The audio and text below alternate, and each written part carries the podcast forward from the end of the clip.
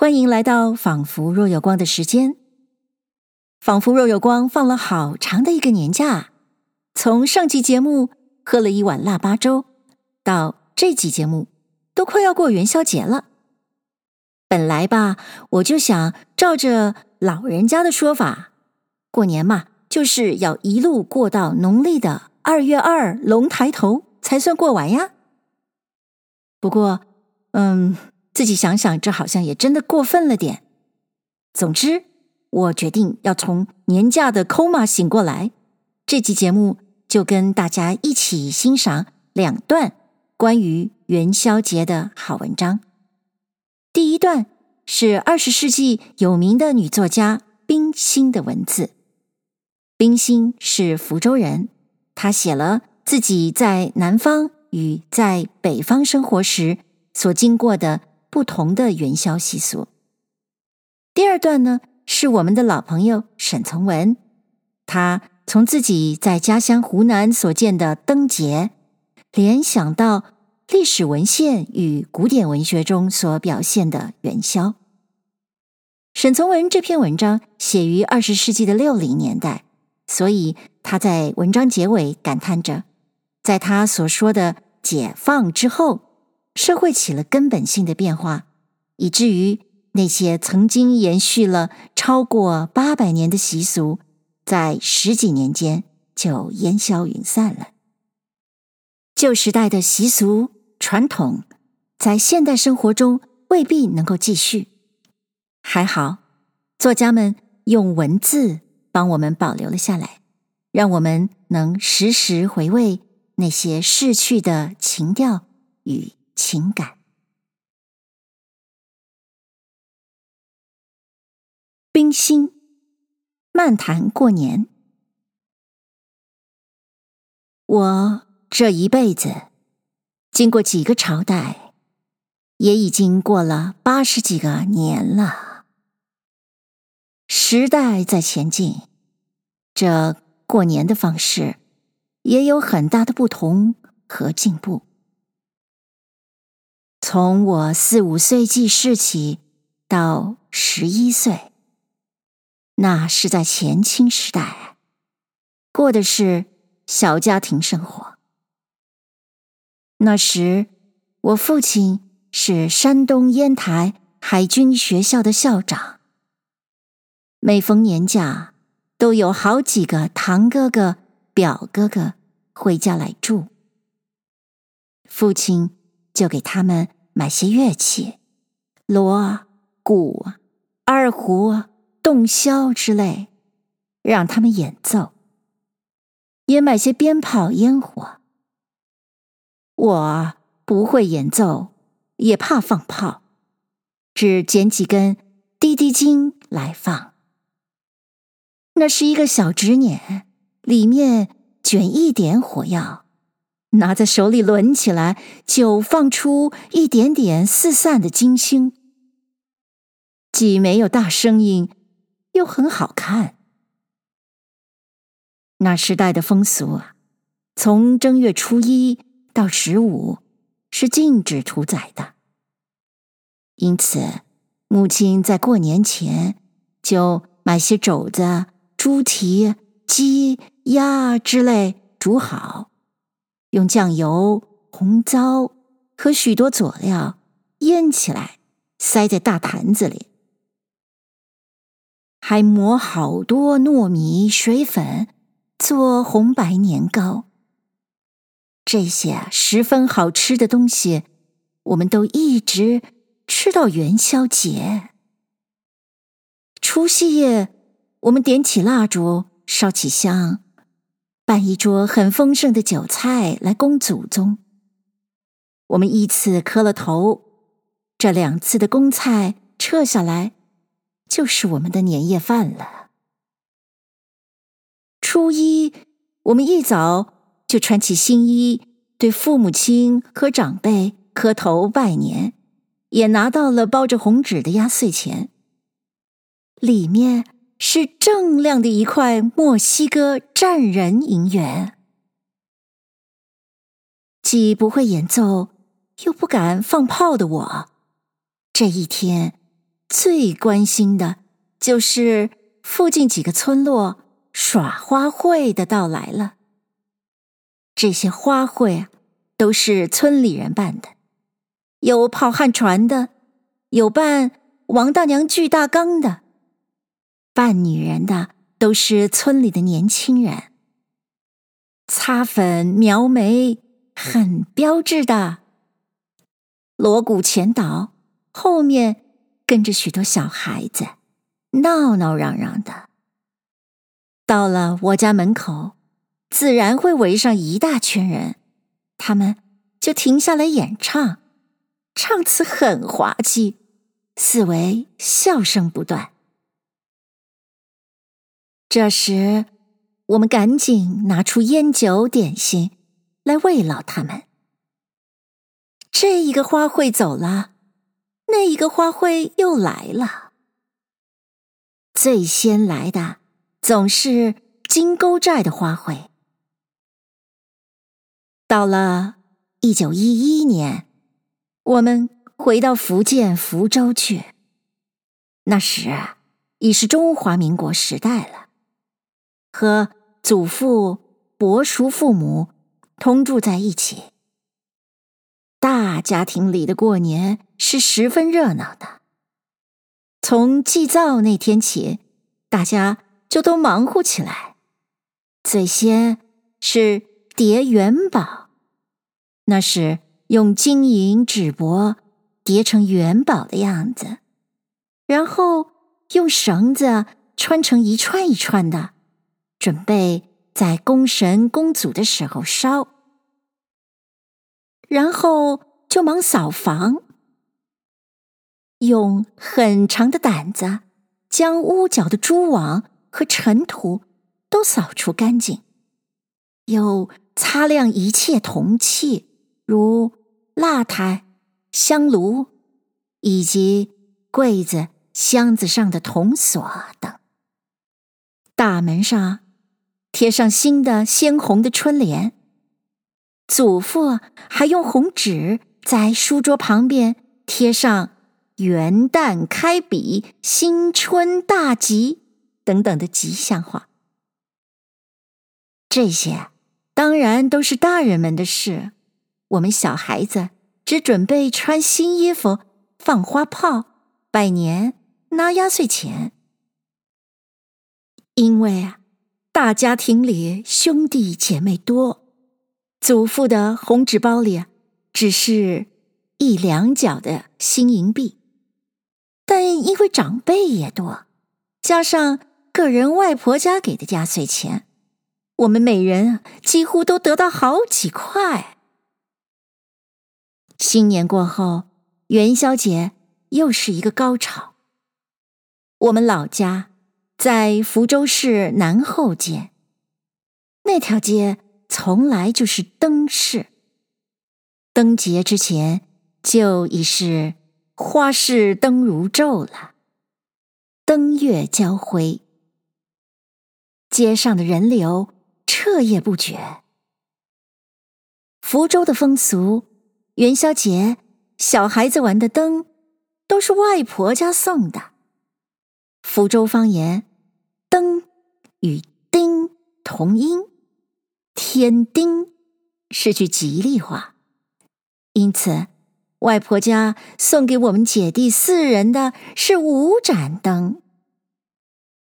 我的弟弟们比我小得多，他们还不大会玩，我这时就占了便宜。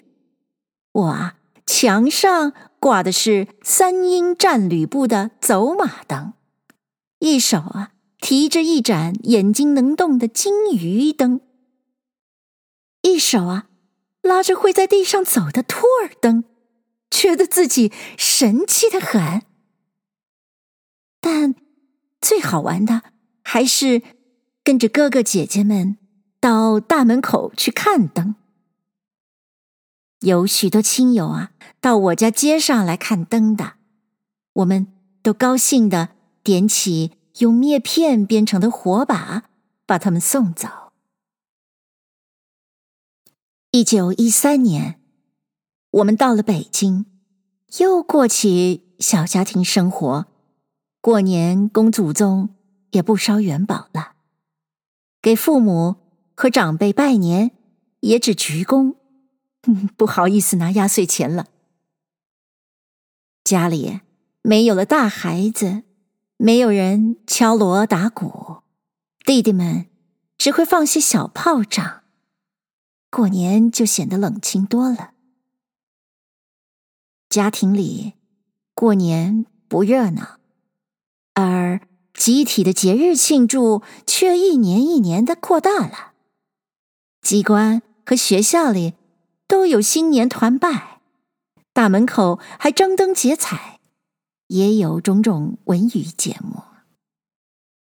如今呢，过年庆祝活动更是以集体为中心。真是普天同庆。以近两年来的地坛文化迎春庙会为例，会上什么都有，参加的人既饱了眼福、耳福，又饱了口福。去年到过迎春庙会的朋友回来都十分兴奋。我虽然因为行动不便，不能参加，但。从报纸上的消息里，我已经想象到了那欢腾热闹的盛况，精神上已经参加进去了。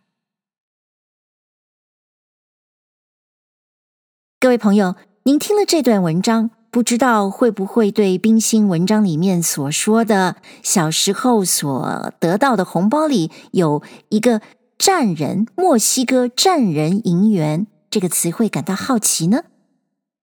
原来这个所谓“战人银元”呢，是在形容那个银币上面的图案。我在网络上找了一下这个图案，原来呢就是呃一个站着的武士，右手上拿着一个兵器，左手呢拿着一个盾牌，呃，十分的雄赳赳、气昂昂的样子。旁边呢就真的用英文写着 “one dollar” 啊，一元这样的字样。我们真的可以想象。小时候的冰心拿到这样一块银元的红包，心里该有多高兴了吧？八十几岁已经是老太太的冰心，回忆起小时候过年的景况，他心目中所恋慕的、所怀念的，都是家庭里面的人情温暖。那么下一段文字呢？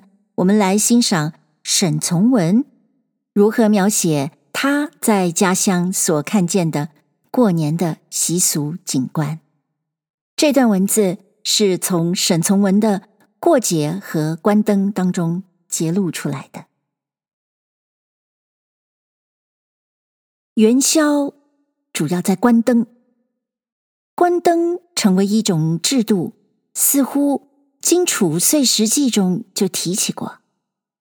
比较具体的记载是起始于唐初。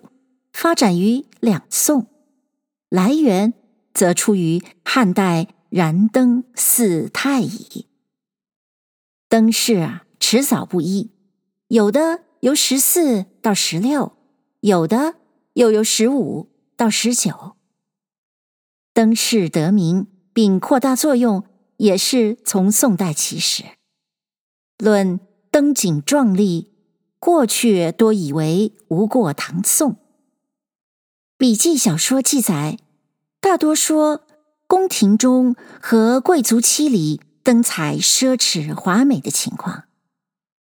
关灯有灯市，唐人笔记里虽记载过，正式举行还是从北宋汴梁起始，南宋临安续有发展，明代则集中在。北京东华门大街以东八面槽一带，从《东京梦华录》和其他记述得知，宋代灯市祭五天，由十五到十九。事先必搭一座高达数丈的鳌山灯棚，上面布置各种灯彩，燃灯数万盏。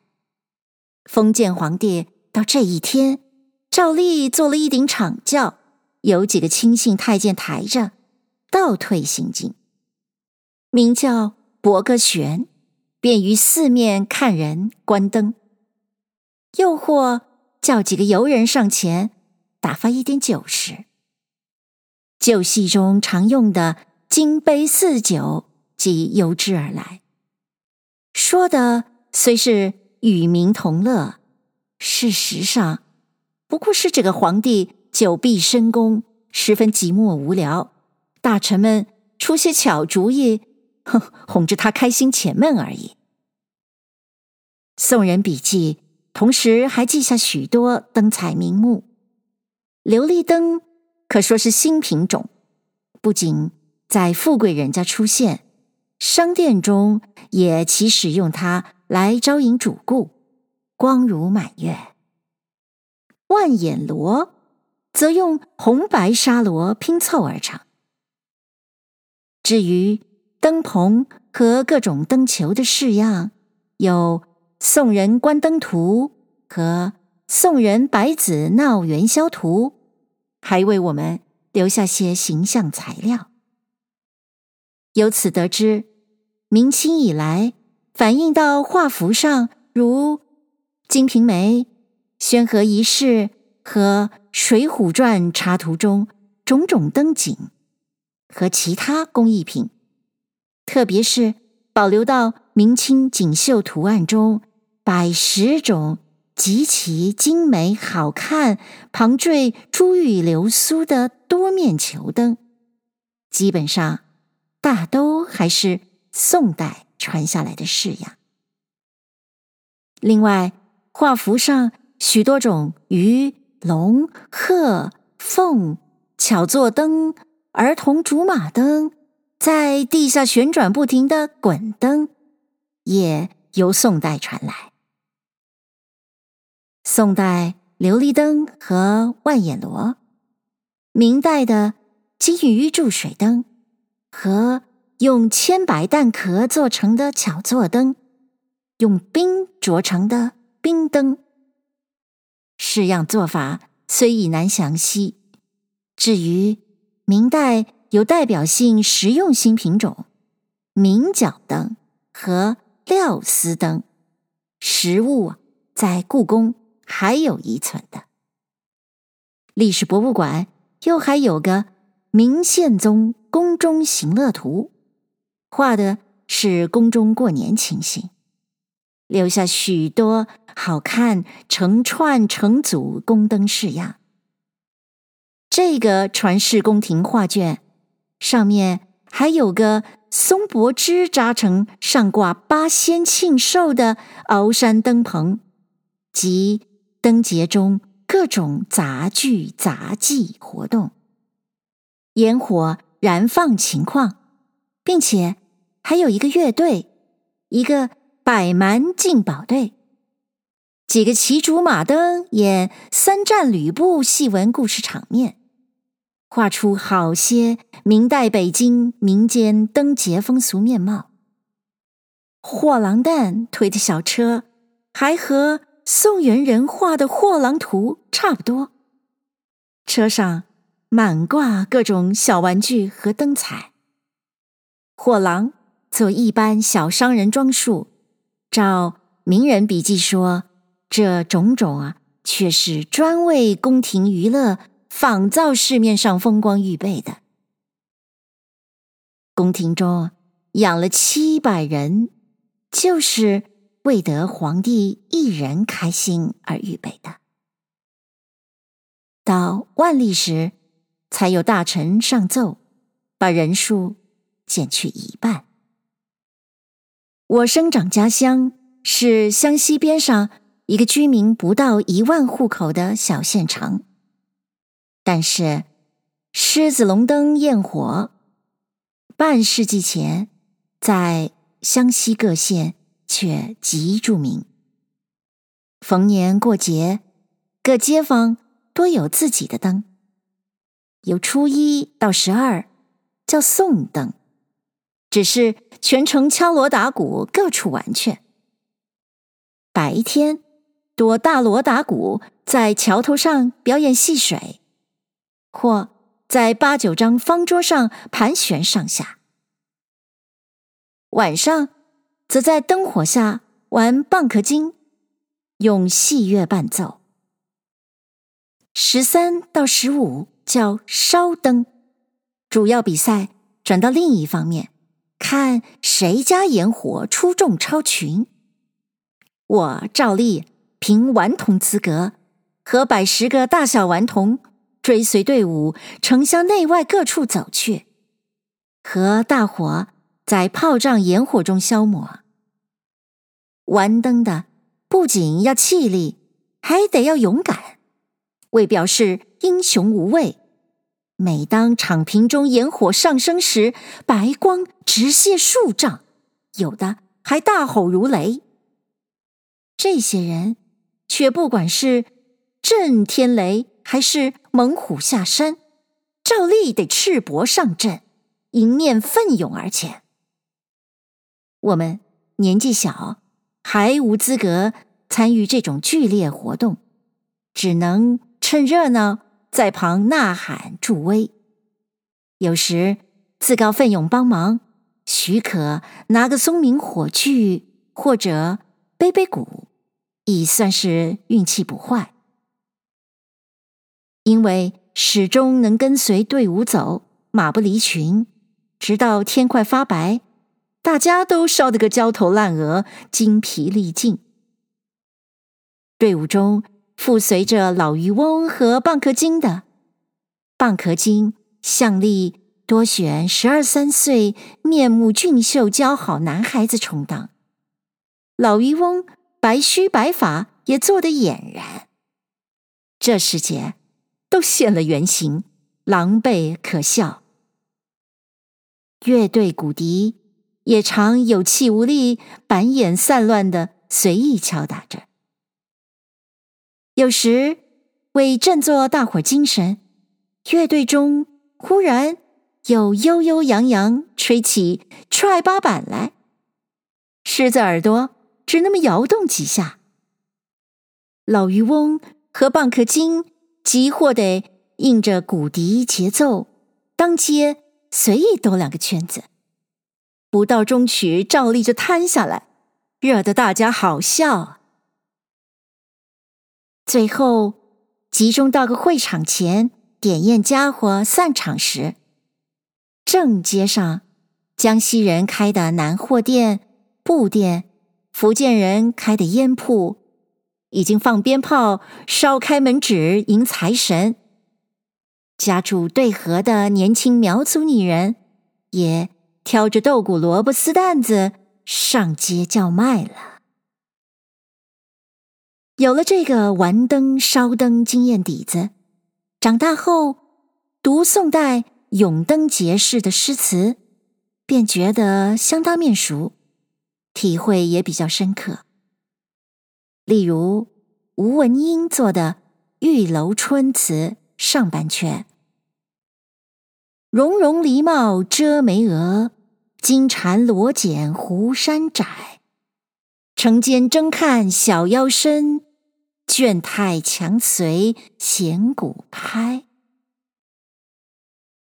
写的虽是八百年前原夜所见，一个。小小乐舞队年轻女子，在夜半灯火阑珊、兴尽归来时的情形，和半世纪前我的见闻，竟相差不太多。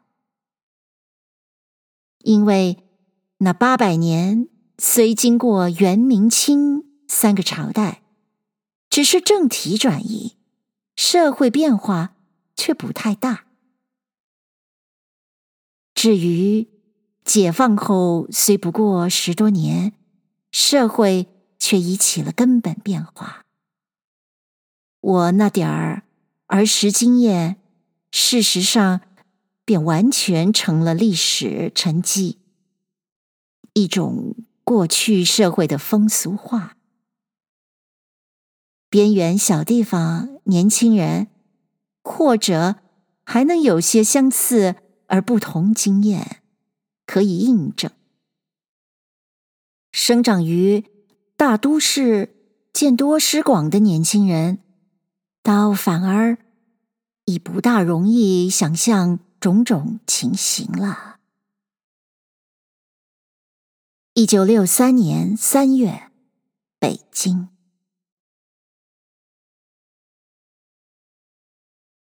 谢谢您收听这一集的《仿佛若有光》。